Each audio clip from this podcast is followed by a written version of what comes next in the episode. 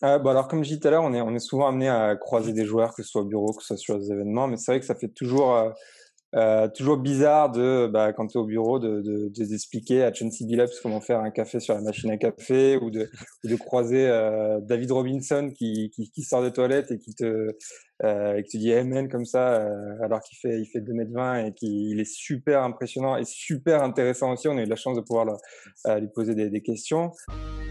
Pour beaucoup de managers, d'anciens sportifs et évidemment de nombreux étudiants en sport business, l'objectif ultime est bien souvent de travailler pour les plus grandes organisations qui font le sport.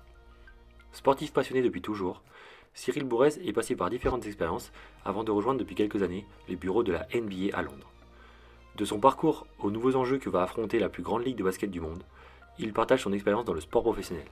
Bienvenue dans le nouvel épisode du podcast de Quan Sport.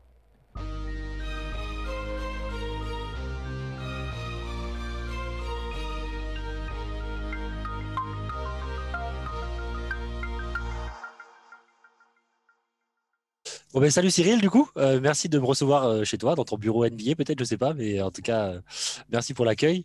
je voulais, je voulais t'inviter dans le podcast de Quad Sport parce que je pense que c'est intéressant d'avoir des, des, invités qui sortent, qui sortent un peu du, du côté athlète et, entraîneur et qui soient aussi dans le côté plus business avec une grosse, grosse organisation qui est la NBA.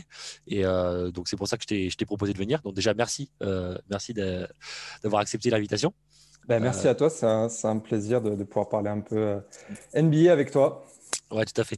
L'idée, ça va être euh, d'abord de parler de ton parcours, parce que j'aime bien souvent dans les podcasts de, de, retracer le parcours des gens. Je trouve que c'est toujours hyper intéressant et, et c'est toujours intéressant de savoir comment un petit Frenchie a pu arriver à la NBA. donc c'est plutôt cool et j'aimerais bien donc savoir bah, déjà ton parcours. Tu es, parti d'où et, et, comment tu es arrivé à la NBA aujourd'hui quoi. Ok, euh, alors juste pour resituer un peu, moi je suis, euh, je suis de Bordeaux. Euh, j'ai fait un master en école de commerce à Neoma à, à Rouen. Mhm. Euh, et en fait, c'est pendant ce, ce master-là que, que, moi je me suis spécialisé dans le, dans le sport en faisant différents stages au marathon de Toulouse, chez Carrefour en Belgique, mais aussi à Lagardère Sport à Paris, ou aussi pour finir chez Nike France à Paris également.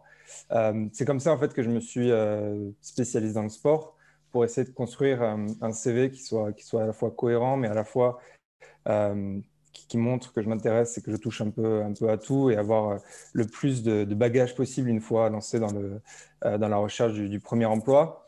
en parallèle à ça, j'ai aussi participé en tant que bénévole à l'Eurobasket 2015 à Montpellier. Euh, mais j'ai aussi fait bénévole sur le marathon de Bordeaux et j'ai également euh, fait trois fois le Tour de France sur la caravane publicitaire de Carrefour, ce qui m'a permis en fait d'emmagasiner les expériences, de comprendre vraiment euh, l'environnement de, de l'industrie du sport. Mais aussi de, bah, de, de multiplier les, contacts et puis de me, commencer à me faire un, petit réseau. Et c'est suite à ces premières expériences que j'ai rejoint la NBA il y a trois ans en CDD où, euh, où j'ai été recruté pour être New Business Development, euh, donc sur la partie Europe et Moyen-Orient. Alors, de ce que tu me dis, tu as de l'expérience assez large dans différents sports, puisque tu me parles du Tour de France, de marathon, etc. Tu avais une petite affinité au basket à la base ou c'est venu au fur et à mesure en fait? Ouais, moi je suis passionné de, de NBA déjà depuis, depuis toujours. Mhm. Euh, euh, j'ai joué au basket en club pendant 10-15 ans. Euh, je crois qu'on a ça en commun, on est tous deux passés par les, par les JSA. Bon, moi j'ai une carrière un peu plus courte au JSA vu que je me suis arrêté, je crois, en Benjamin ou en minime. Mais, mais ouais, j'ai une grosse affinité basket, même si je m'intéresse à beaucoup de sports, notamment les sports co comme le foot, le rugby, le hand. Euh, donc je suis un peu, un peu touche à tout, mais euh, clairement mon, sport c'est le basket et je suis passionné de, de NBA depuis, depuis toujours. J'ai écrit sur des blogs, etc. Enfin, j'ai été assez actif euh, dans ce domaine-là. Et, et, alors, du coup, pour un, pour un jeune fan de basket, j'imagine que le, kiff, comme on dit, doit être total de pouvoir travailler à l'NBA. Alors, ok, t'es pas joueur NBA, peut-être que petit, tu voulais être joueur NBA, tu vois, mais la finalité, c'est que tu bosses quand même pour la NBA. Euh, j'imagine ça doit être quand même quelque chose en termes de. Bah ouais, travailler pour la NBA, c'est quand même quelque chose, quoi. Ah ben clairement, déjà c'est une, une, fierté parce que c'est une, une, marque qui, euh, que, moi j'adore et qui, qui, je pense, est assez, euh, assez reconnue et réputée dans, dans, le monde entier. Donc c'est une fierté de, de, bosser pour cette, pour cette marque-là. Et, après, en tant que fan, évidemment, évoluer dans un milieu où bah, il y a plein d'autres fans de NBA et tous les matins bah, papoter NBA au, café avec les collègues, c'est forcément super comme environnement de travail. puis on est aussi amené bah, à participer à des événements NBA en Europe, peut-être qu'on y reviendra un peu plus tard, ou à rencontrer des, joueurs qui viennent souvent au bureau à Londres pour pour soit échanger avec nous, soit participer à d'autres euh, événements. Donc, euh, baigner dans cet univers-là, c'est franchement quelque chose qui, euh, est super, super cool et vraiment, vraiment stimulant parce qu'on on travaille aussi avec des, mecs qui sont, super calés dans, leur domaine. on, on, y reviendra encore aussi peut-être un peu plus tard, mais on, travaille sur différents domaines au bureau à Londres et, avoir la chance de travailler avec des gens de différents horizons, mais qui ont tous un peu ce background basket, c'est super stimulant. Alors justement, je pense pour un étudiant euh, sport business, etc., la NBA, c'est quand même un truc qui doit faire rêver, tu vois. Euh, j'imagine que tu as dû développer certaines qualités ou en tout cas euh, que le parcours pour arriver jusque-là n'a pas été simple. Là, tu, m'as un peu retracé ton parcours très rapidement. J'imagine que c'est plusieurs années de travail, etc. justement, pour atteindre ce rêve, j'imagine que tu as dû développer certaines compétences.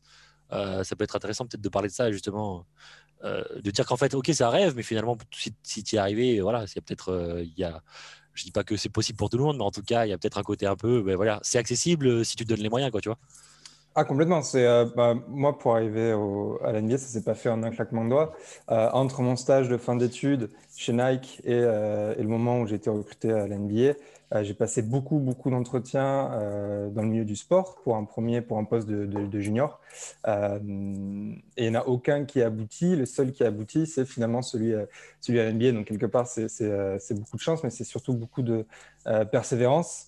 j'ai passé quelque chose entre 25 et 30 entretiens pour décrocher mon, premier job. Donc, donc, beaucoup de persévérance et d'abnégation et surtout ne pas, ne, pas, ne pas baisser les bras. Euh, au moment surtout de la, recherche du, premier emploi, parce que c'est là où, euh, où, je pense que c'est le, plus dur de, se faire une place. Euh, puis après, ensuite, c'est plus, facile de, construire son, sa carrière et de développer son, CV pour, pour, évoluer ensuite dans, dans l'industrie du sport. Mais, mais je dirais que mettre le pied à l'étrier, c'est peut-être le, plus compliqué, mais une fois que c'est fait, c'est quand même déjà un peu plus, un peu plus simple pour rester dans, dans, dans, dans le métier qu'on aime. Quoi. Le, jour où tu as, reçu le courrier ou le coup de fil ou le mail, je sais pas, qui t'a dit Ok, euh, ça y est, si tu bosses pour la NBA, as dû, ça, ça, a dû être la folie un peu, non? Ah ouais, on a, on a bien fêté ça. Ouais. J'étais à Paris et, euh, et, en fait, euh, du coup, j'avais pas du tout l'intention de, travailler à Londres. je cherchais essentiellement du travail à Paris.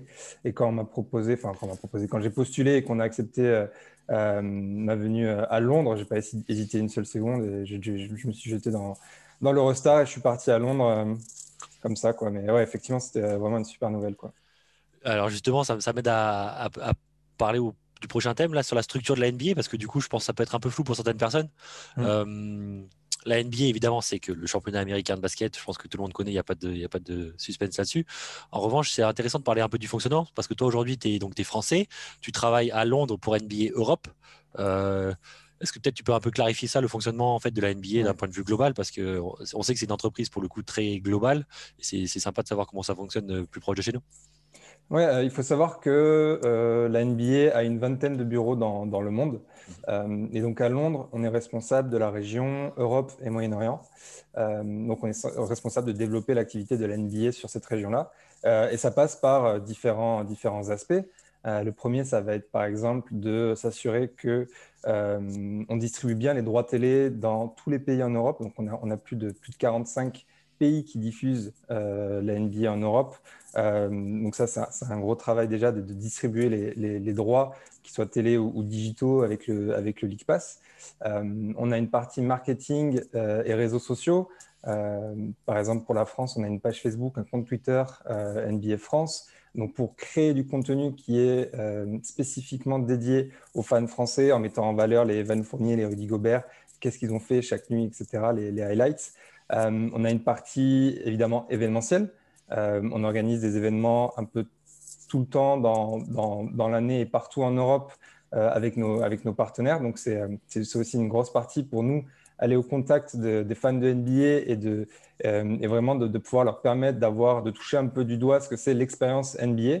on l'a fait notamment à Paris avant, de, avant de, faire le match. On avait eu des, des événements qui s'appelaient les NBA Crossover qui permettaient de mettre en avant la, la culture basket et la culture NBA à travers différents, différents points culturels. et enfin, on a la partie partnership, donc la partie à laquelle j'appartiens qui s'occupe des partenaires de la NBA au global comme Nike, comme Tissot, comme Gatorade.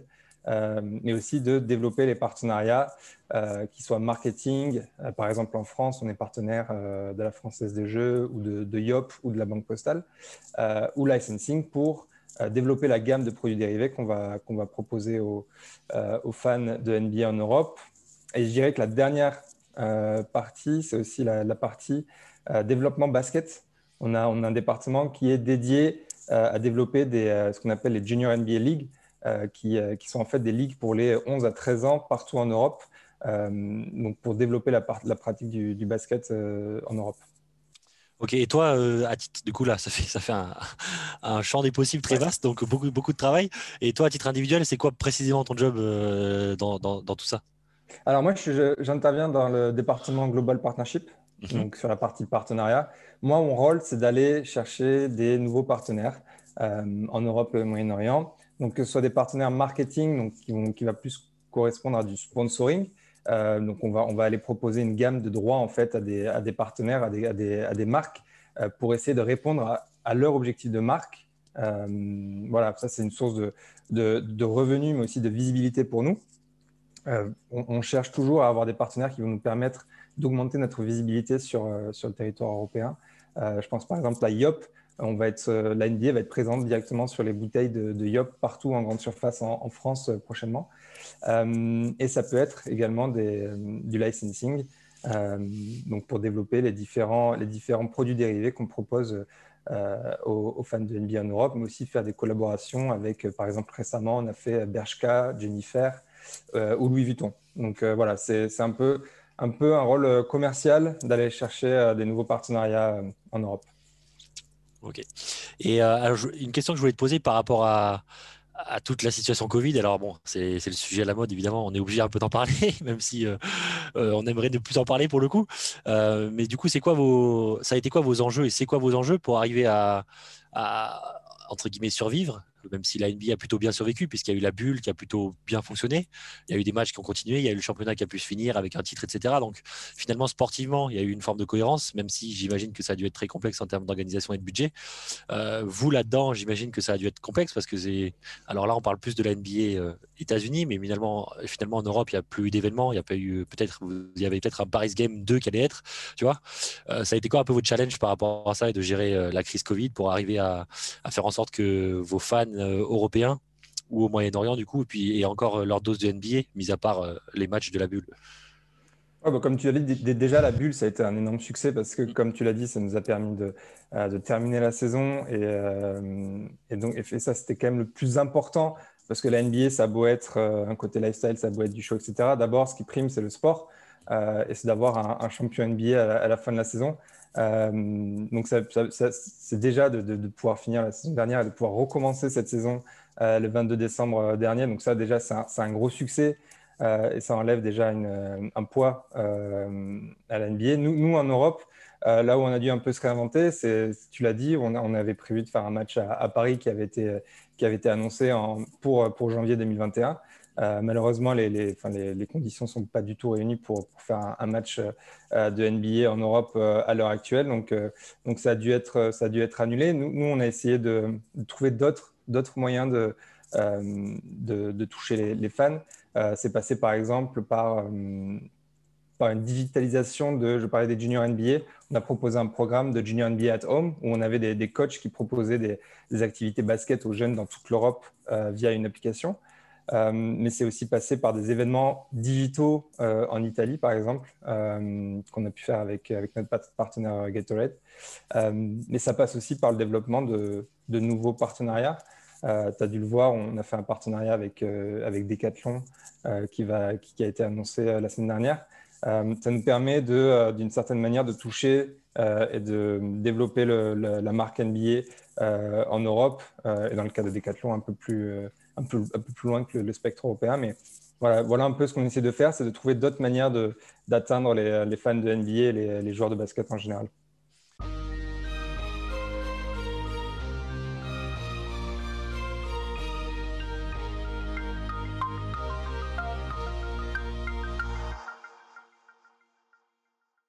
Pour enseigner à chacun comment vivre et créer un impact grâce au sport, Quan Sport propose des programmes d'accompagnement personnalisés pour les athlètes, les entraîneurs, les managers, mais également les entrepreneurs du sport. Rendez-vous sur notre site www.quansport.fr et sur nos réseaux sociaux.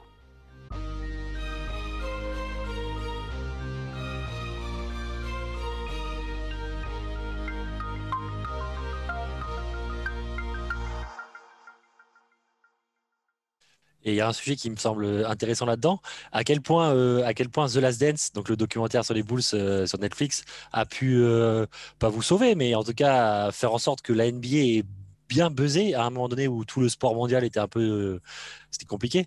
J'imagine que ça, bon, c'était pas prévu puisque la sortie, quoi qu'il arrive, elle devait être prévue des mois à l'avance, donc ça, il n'y avait pas de lien au Covid. Mais finalement, j'ai envie de te dire, c'était presque une aubaine pour dire, bah voilà, ça a parlé de NBA pendant des mois parce que en effet, The Last Dance, euh, je suis le premier grand fan et je pense que n'importe qui l'a regardé a été fan. J'imagine que pour la NBA, ça a été aussi extraordinaire en termes de visibilité, quoi. Ah, complètement. C'est, euh, tu l'as dit, c'était une aubaine pour nous dans un moment où il y avait aucun sport mmh. euh, à la télé ou en live. Euh, nous, ça nous a permis à la fois bah, de faire parler de, de, NBA, de montrer des, images de matchs euh, donc à, un très grand public. Donc ça, c'est aussi une aubaine pour nous, c'est qu'on n'a pas touché uniquement les fans de NBA, mais vraiment tout le monde et tout le monde, tout le monde a adoré le documentaire. Euh, je crois d'ailleurs que le documentaire a été un peu avancé en termes de, timing, justement pour pouvoir proposer un peu de, contenu aux, fans de, NBA avant que la, saison, euh, la saison reprenne. Mais ouais, ça a, été une aubaine pour nous de pouvoir euh, toucher autant de monde et parler de NBA à, un moment où le basket était, et le sport en général était complètement à l'arrêt. Euh, et effectivement, on a vu des hausses de, de, vente de produits dérivés des Chicago Bulls, par exemple, à cette période-là. Euh, donc, euh, donc non, ça, a été vraiment une aubaine pour nous de pouvoir faire parler un peu de la NBA à un moment où tout était un peu à l'arrêt. Et, à, titre perso, t'en as pensé quoi du documentaire? Ah, moi, j'ai adoré. Enfin, je connaissais quand même bien l'histoire. Bien, bien sûr. même si je ne suivais pas la NBA à ce moment-là, mais j'étais quand même assez, assez familier avec, avec l'histoire de Jordan. Mais c'est vrai que j'ai beaucoup aimé. Après, il y, a eu des critiques sur un peu le parti pris, etc. Mais, euh, mais moi, j'ai vraiment adoré. Je trouve que ça super bien fait un peu à l'instar du, nouveau, documentaire sur Tony Parker qui est sorti sur Netflix euh, là récemment. C'est à chaque fois super bien fait. Et, avoir, avoir la chance d'avoir des idoles comme ça sur, sur notre sport, c'est une grande chance parce que les gens s'identifient à, eux et, et, deviennent fans comme ça de, de l'NBA. Donc, donc non, c'est franchement super documentaire. Quoi. Après, avec un peu de recul, parce que bon, pour le coup, je suis fan, donc forcément, euh, je suis pas objectif. On peut dire que je suis pas objectif, mais malgré tout, j'essaie de l'être. Et on se rend compte que de par le succès de Netflix aussi aujourd'hui, euh, ça a été un excellent moyen d'aller toucher des gens qui peut-être s'intéressaient pas au basket.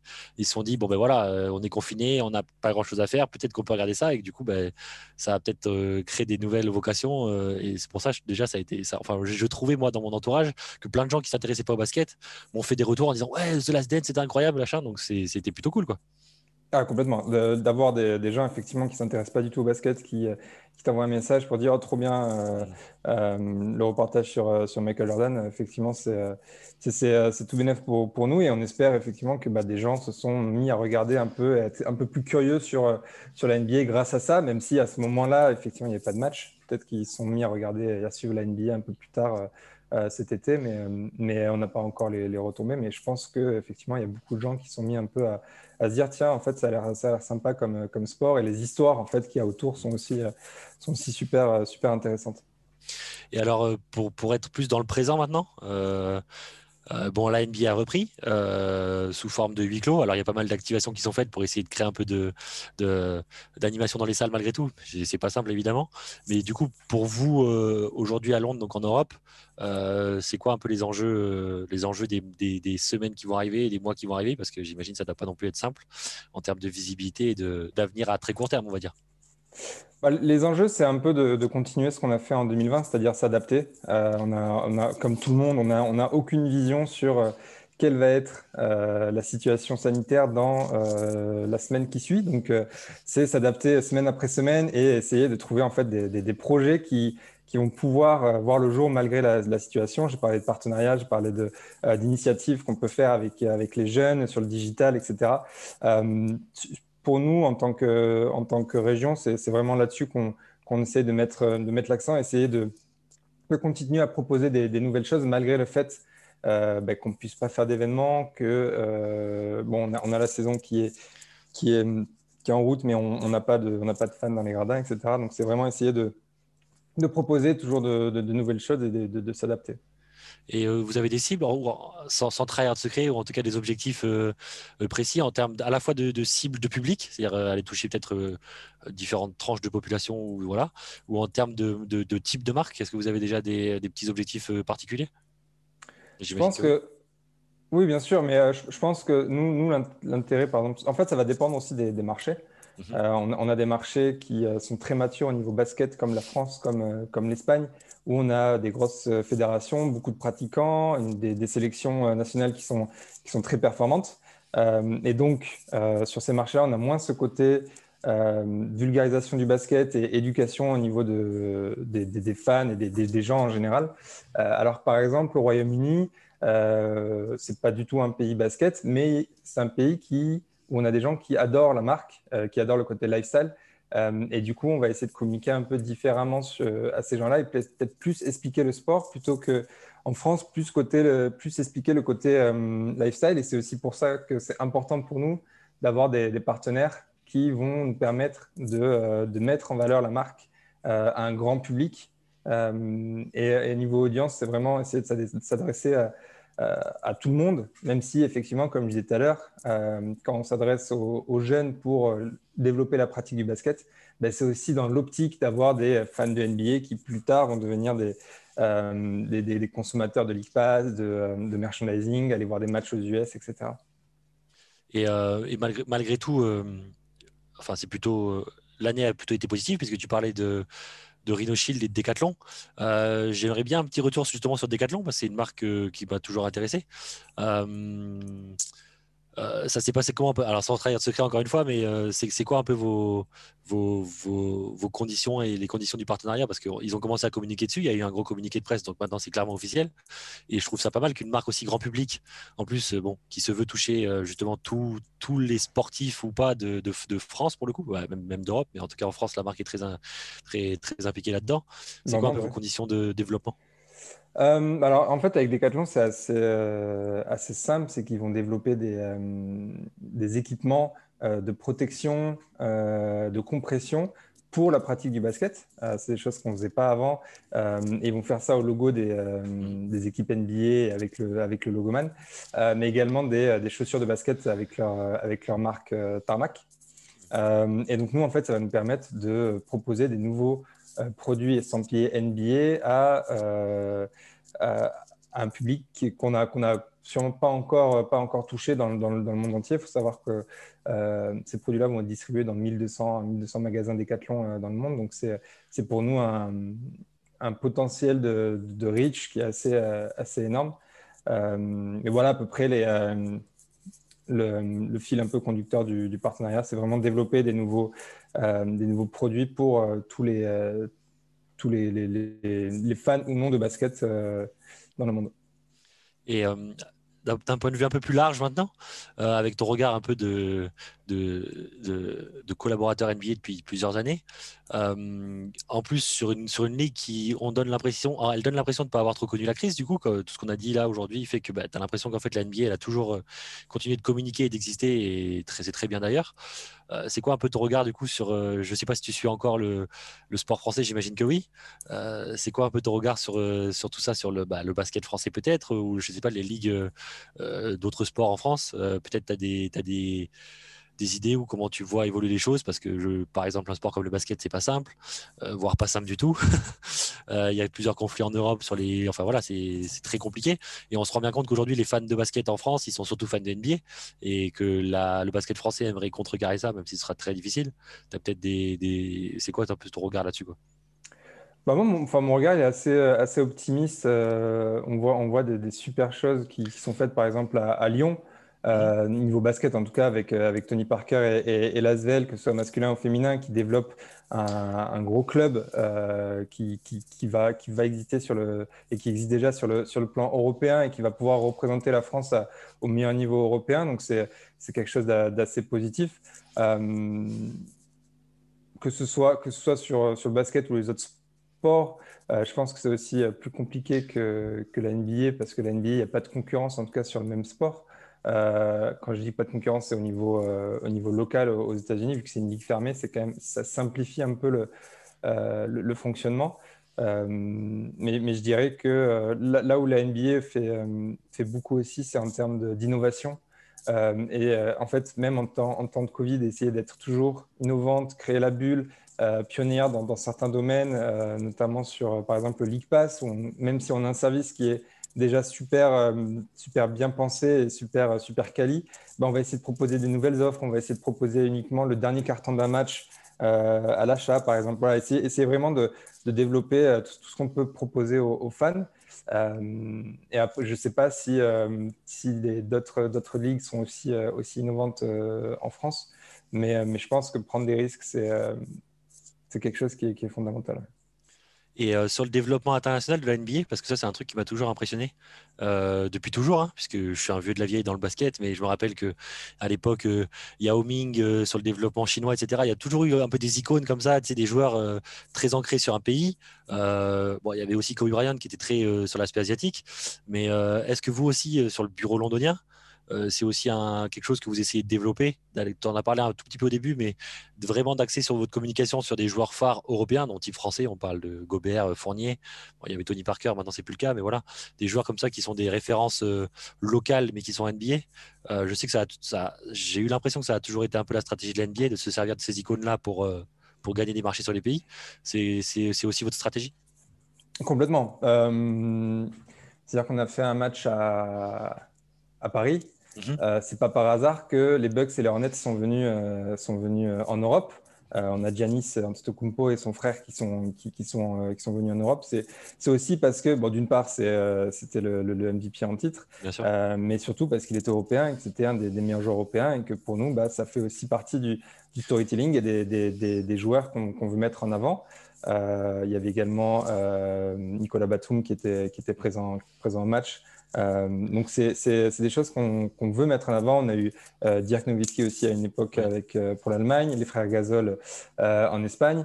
Là, en ce moment, on a la chance d'avoir Giannis, comme j'ai dit, mais on a aussi Luka Doncic pour, pour la Slovénie. Mhm. on a de la chance d'avoir parmi les deux des, en tout cas, c'est sûr, des dix meilleurs joueurs de NBA à l'heure actuelle qui sont, qui sont européens. Donc, donc c'est une grande chance. Et encore, j'oublie des, des, des, Jokic ou des joueurs comme ça qui, qui font partie des, des top players. Euh, mais c'est vrai qu'on essaye de, mettre en avant ces, joueurs-là, notamment dans, leur pays. Et c'est aussi pour ça qu'on propose, euh, par exemple, euh, une page Facebook NBA de France, une page Twitter NBA de France, pour pouvoir promouvoir ces joueurs-là et les mettre en avant pour que les gens s'identifient à eux. Et, c'est aussi parce qu'ils s'intéressent aussi beaucoup plus aux, joueurs de leur propre pays qu'on essaie de mettre en avant ces, contenus-là. D'ailleurs, autant au début, la NBA, la, NBA, ça faisait un peu rêver le reste du monde, tu vois. Et euh, c'est vrai qu'il y a eu un vrai, un vrai changement depuis euh, allez, 10-15 euh, ans avec de plus en plus de joueurs européens qui sont des joueurs dominants maintenant en NBA.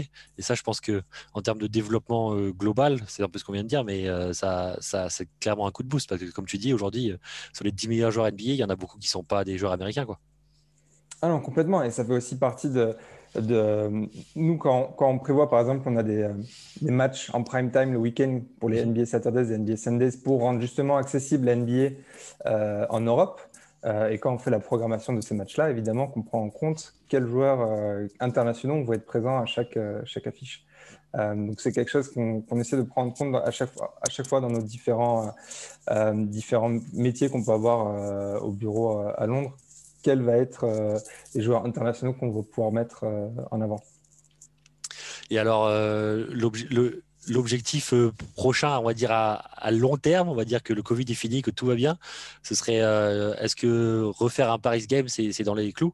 Je veux dire, là, du coup, suite cette année a été annulée. Est-ce que c'est un peu, c'est pas pour trahir de secret encore une fois, mais est-ce qu'il y a, ça reste un objectif aussi de se développer sur la ville de Paris, en tout cas en France et en Europe je pense que, euh, alors j'ai pas, pas la réponse, est-ce qu'il va y avoir un, autre match en, Europe ou pas. Je pense qu'une fois qu'on sera sorti de cette crise, euh, oui, peut-être qu'on va essayer de reprendre les, matchs en Europe, mais euh, comme je disais tout à l'heure, on n'a pas de visibilité à plus de quelques semaines, donc euh, donc c'est impossible à, savoir comment la, la situation va, va évoluer. Euh, mais de toute façon, notre, notre bureau à Londres a vocation à aller vers les fans. Euh, donc, on va revenir euh, forcément avec des événements, euh, à, voir quels, quels, vont être ces événements-là et quand est-ce que ce sera et où ce sera. mais mais, mais rien n'est exclu en tout cas. Et une question que je me demandais aussi, il y a eu souvent des, un peu des, pas des fantasmes, mais en tout cas des idées de peut-être des, des, franchises européennes, enfin des équipes européennes qui pouvaient devenir des franchises NBA. Euh, pareil, pas, le but c'est pas de, de, te mettre mal à l'aise ou quoi que ce soit, mais tu y crois à ça? Tu crois que c'est possible? Ah pourquoi? Enfin moi je suis je pense que c'est, euh, bah, peut-être pas tout de suite, hein, je, crois que, je crois que ça fait partie de la vision d'Adam Silver d'étendre la ligue. Il me semble qu'il a, qu'il a donné une interview récemment. Mhm. Euh, où ce sera, je n'ai aucune idée. Euh, quand ce sera non plus, mais, mais, mais, je pense que la ligue sera ouverte à étendre le nombre de franchises et donc étendre potentiellement le territoire sur lequel elle évolue. Euh, on a, déjà une franchise euh, au Canada, on fait des matchs euh, au Mexique, on fait des matchs en Europe, on fait des matchs partout dans le monde. Donc, pourquoi pas? Moi, je pense que ça peut être, quelque chose d'intéressant. Ok. Et d'un point de vue, maintenant, on va parler plus perso, parce que c'est quand même toujours sympa de se dire qu'on parle à quelqu'un qui bosse à l'NBA. Est-ce que tu as eu des, des, des anecdotes ou peut-être des rencontres insolites, des trucs que tu t'es retrouvé, je sais pas moi, avec, euh, avec un joueur incroyable ou, enfin, ou quelqu'un que tu, dont tu étais fan, ou en tout cas, euh, j'imagine ça a dû t'arriver. Tu n'as pas des petites anecdotes comme ça à nous raconter par rapport à ton, ton, ton métier de, dans l'NBA euh, bah alors, comme je disais tout à l'heure, on est, on est souvent amené à croiser des joueurs, que ce soit au bureau, que ce soit sur les événements, mais c'est vrai que ça fait toujours. Euh, toujours bizarre de, bah, quand tu es au bureau, de, de, de d'expliquer à Chauncey Billups comment faire un café sur la machine à café ou de, de croiser euh, David Robinson qui, qui, sort de toilette et qui te, euh, qui te dit Amen comme ça euh, alors qu'il fait, il fait 2m20 et qu'il est super impressionnant et super intéressant aussi. On a eu la chance de pouvoir euh, lui poser des, des questions. au match à Paris, on était logé dans le même hôtel que, que, les, que les légendes NBA qui étaient présentes au match. Euh, et un matin, euh, je me, réveille pour aller prendre mon café et tu prends l'ascenseur avec Karim Abdul-Jabbar. C'est toujours super impressionnant et super. Euh, enfin, tu sais pas où te mettre, mais c'est quand, même, quand même super cool. Et c'est des, des, petites anecdotes comme ça qui sont, qui sont vraiment, vraiment sympas à vivre, à vivre de temps en temps. Et dans ton, dans ton, pareil, une question plus personnelle, mais dans ton parcours du, du coup d'étudiant jusqu'à aujourd'hui travailler à l'NBA, euh, est-ce que tu as éventuellement, je sais pas, un truc qui t'a marqué, une ressource, ça pourrait être un livre, euh, un, film que tu vu, ou je sais pas, une matière que tu as étudiée, ou un prof que tu rencontré, je sais pas, ça peut être plein de choses différentes, où tu pourrais dire, oui, cette ressource-là, cette personne-là, ce livre-là m'a marqué et a été un peu un, comment dire, un game changer ou je sais pas. Alors, euh, j'aurais pu, j'aurais pu te prévenir avant pour que tu réfléchisses, pour le coup. Euh, non, euh, je réfléchis, mais il y a plein, plein de choses, plein de choses inspirantes. Bah, moi récemment, et je crois que je suis vachement à la bourre et en fait, je vais, je vais, je vais rien apprendre à, personne, mais j'ai lu Shoe Dog. Ok, ouais, bien sûr. Donc, donc l'histoire du, du, créateur de, de Nike. Mhm. Euh, c'est vrai que ça, niveau. Euh, je parlais tout à l'heure de persévérance, d'abnégation, etc. Mhm. Euh, je trouve que c'est un, super exemple. L'exemple n'est pas du tout original et je crois que tout le monde l'a lu, mais s'il y en a qui ne l'ont pas lu, lisez-le. je pense qu'en termes de, ouais, en termes de vraiment de, de, voir en fait tout le parcours qu'il y a pour arriver au, au succès euh, euh, c'est assez, assez, incroyable et voir que bah, ça demande beaucoup de sacrifices, de, de persévérance, c'est super inspirant. Euh, après, en termes de, de ressources, moi, j'essaye beaucoup de, de, regarder ce qui se passe sur LinkedIn. C'est tout bête, mhm. mais essayer de connecter avec des gens qui, qui postent régulièrement des, des, choses sur, sur l'industrie du sport. Euh, que ce soit bah, que ça peut être des, podcasts comme, comme tu le fais, euh, mais aussi des articles ou, euh, ou suivre des, des, newsletters, etc. essayer vraiment d'être en contact avec, avec l'industrie, essayer de, de, suivre ce que, ce que disent et ce que conseillent les, les, gens, c'est super utile aussi. Ok. Et d'un point de vue euh, perso, du coup, c'est quoi tes. Euh, je sais pas si tu as le droit de le dire, mais c'est quoi tes. C'est quoi tes. T'es plutôt, euh, es plutôt LeBron James Lakers ou c'est quoi Ou t'es plutôt Giannis? C'est quoi, ta, quoi tes préférences? Tu as le droit de le dire ou pas? Ah oui, je dois le dire. Ouais. Enfin, je sais pas si, c'est super de le dire, mais moi, en gros, je suis allé à New York en 2009. Ok. et je suis allé voir un match de NBA pour la mhm. première fois en 2009. Euh, et je suis allé voir les Knicks. Donc, du coup, euh, moi qui étais fan pendant tous les débuts des années 2000, logiquement, des, euh, Spurs et de Tony Parker, bah, je, suis, je me suis dit, tiens, en fait, ça va être les Knicks, ma, ma, ma franchise. et voilà. voilà où on en est. en effet, tu aurais peut-être dû pas le dire, en fait. Mais non, non, je tiens, ouais, les, les Knicks, c'est un peu compliqué, quoique cette année, c'est presque correct. Donc, donc non, non, non, je il y a, puis bah, c'est aussi un moyen de se chambre au bureau. On, suit tous des, équipes différentes. Mais, mais moi, c'est, Knicks et euh, ce sera, je pense, ça restera Knicks. Et dans ta carrière, euh, du coup, tu as dû faire quelques voyages, j'imagine, euh, là-bas. c'est quoi, la, c'est quoi la, salle qui t'a marqué? Parce que du coup, ça va faire un peu peut-être rêver les gens dans ces périodes où on ne peut pas trop se déplacer, voir du sport, etc. et c'est toujours bien d'imaginer ça. Alors, personnellement, j'ai, visité que le Madison Square Garden, mais pour le coup, c'est un souvenir incroyable. C'est quoi, toi, ta salle, euh, ta salle de prédilection NBA ah bah, bah j'ai pas, pas encore eu la, chance de. Euh, alors, j'ai beaucoup de, collègues qui vont régulièrement au All-Star Game, aux mhm. Finals, euh, parce qu'ils ont des raisons de business d'y aller. Mhm. moi, j'ai pas encore eu hum, l'opportunité d'aller trop, trop dans différentes salles, mais je suis allé au bureau de, de la NBA à New York. Mhm. et donc, j'ai pu participer à un match au Madison Square Garden et au Barclays Center. Donc, c'est deux salles complètement différentes, mais euh, les deux super impressionnantes.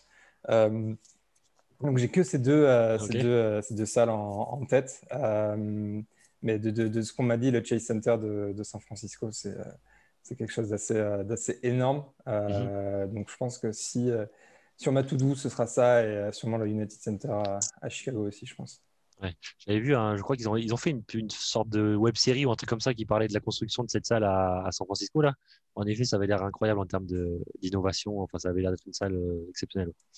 Ouais, mais je pense que le, Barclays Center, quand, quand, il a été créé, ça a été mhm. euh, la pointe. Et maintenant, bah, c'est le, Chase Center euh, qui, qui, a l'air d'être juste monstrueux. C'était Cyril Bourrez de la NBA Europe pour le podcast de Quan Sport. N'hésitez pas à nous retrouver sur nos réseaux sociaux et sur notre site www.quansport.fr.